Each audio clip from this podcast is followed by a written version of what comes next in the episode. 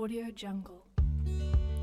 Hola, hola, ¿cómo están amigos y amigas? Nos vemos un día más en este podcast en el cual hoy estaremos hablando de cómo educar mejor a tu mascota, trucos y consejos de adiestramiento canino. Así es, hoy estaremos hablando de cómo educar a nuestros perritos, a nuestros cachorritos del hogar. ¿Tienes una nueva mascota? ¿Adoptaste un cachorro?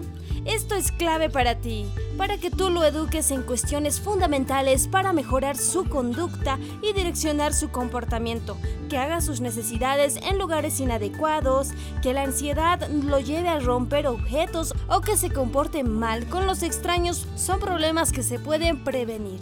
Y bien se preguntarán cuál es la mejor edad para entrenar a tu perro. Generalmente se dice que a partir de los 4 meses es la mejor edad para entrenarlos, ya que en esta edad es un periodo cognitivo ideal, pero quienes nos movemos en el mundo del adiestramiento podemos asegurar que desde que el perro se une a la familia humana se estima que es a partir de los 60 días de vida.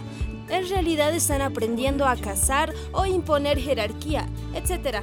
El segundo, eh, impregnin, los reciben cuando llegan a nuestras casas, donde le enseñamos su lugar de comida, de descanso, los sitios a donde no deben acceder y sus horarios adaptados a la rutina de la familia. Luego de complementar el plan vacunatorio y el alta veterinaria para salir de la calle, es un buen momento para comenzar el desafío de ir enseñándoles trucos y crear un vínculo, primero mediante el juego y luego con órdenes más precisas, según lo que cada persona busque.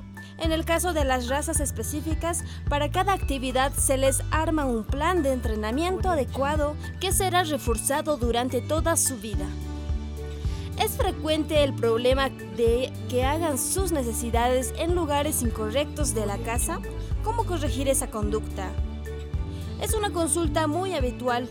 Empecemos por saber que los perros son rutinarios, utilizan un ritual que repite siempre.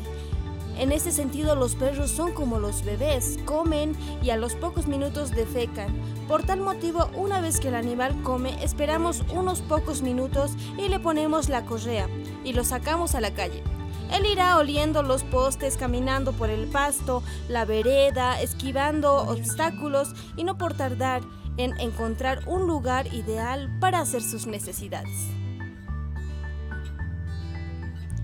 Debemos juntar todo lo que hizo responsablemente y depositarlo en la basura con una bolsita cuando le vuelva a tocar comer, repetimos exactamente lo mismo que antes. Es decir, comenzamos a crearle una rutina, el ritual de siempre. No olvidemos salir para el mismo lado, hacer el mismo recorrido y esperar que haga sus necesidades.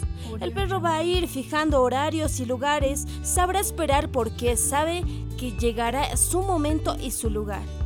Con los cachorros que todavía no pueden salir a la vía pública por la falta de la vacunación, hacemos lo mismo. Si bien no podemos sacar, podemos hacer que coma y rápidamente llevarlo, por ejemplo, a un patio donde deseamos que defeque.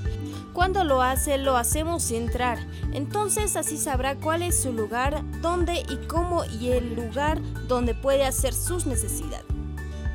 ¿Cómo enseñarles a que no salten en exceso a las visitas y a que no rompan cosas en la casa? Es un problema muy común. Cada caso debe ser evaluado por un adiestrador y él sabrá si corresponde a un problema de conducta, por jerarquía o por ansiedad. Generalmente las conductas destructivas o de hiperactividad como es saltarle a las personas, romper cosas o no parar de correr se deben a la acumulación de ansiedad por falta de actividades. Recuerden que los perros necesitan su momento de juego y de paseo. Si nosotros lo dejamos por periodos largos dentro de nuestra casa, es inevitable que lleguemos y nos quieran demostrar mediante saltos y quieren gastar esa energía acumulada. Si les creamos una rutina de juego y paseo diario por unos minutos, ellos sabrán que su momento llegará y no destruirán nada ni se los notará nervioso al llegar. Y mucho ojo con esto, no se les debe atar en el fondo cuando llega gente y o toca timbre porque le generará todavía más ansiedad y relacionará el sonido del timbre con el castigo. Eso puede generar conductas no deseadas que pueden ser incluso agresivas. Para enseñarles un truco o comportamiento que nos gusta, ¿sirve el sistema de premios y castigos? Un perro obedece determinada orden o realiza un truco a través de un estímulo, es decir, el perro hará lo que se le pida a cambio de algo, que es el premio. Por lo general, las primeras veces se lo entrena con premios de alimento, que es algo muy positivo. Después de, se lo va intercalando con otros premios como son los juegos y las caricias premios efectivos, realmente efectivos. Es decir, a los premios alimentos o premios juegos se los va intercalando con caricias para que no se acostumbren a responder solamente a un premio de alimento. Cabe aclarar que los refuerzos se dividen en positivos y en negativos. Es importantísimo que en todo entrenamiento, siempre que nuestro perro cumpla con un objetivo o con la orden que se le dio, se le premie con un alimento o un juego o una caricia. Así es, el estímulo quedará fijado.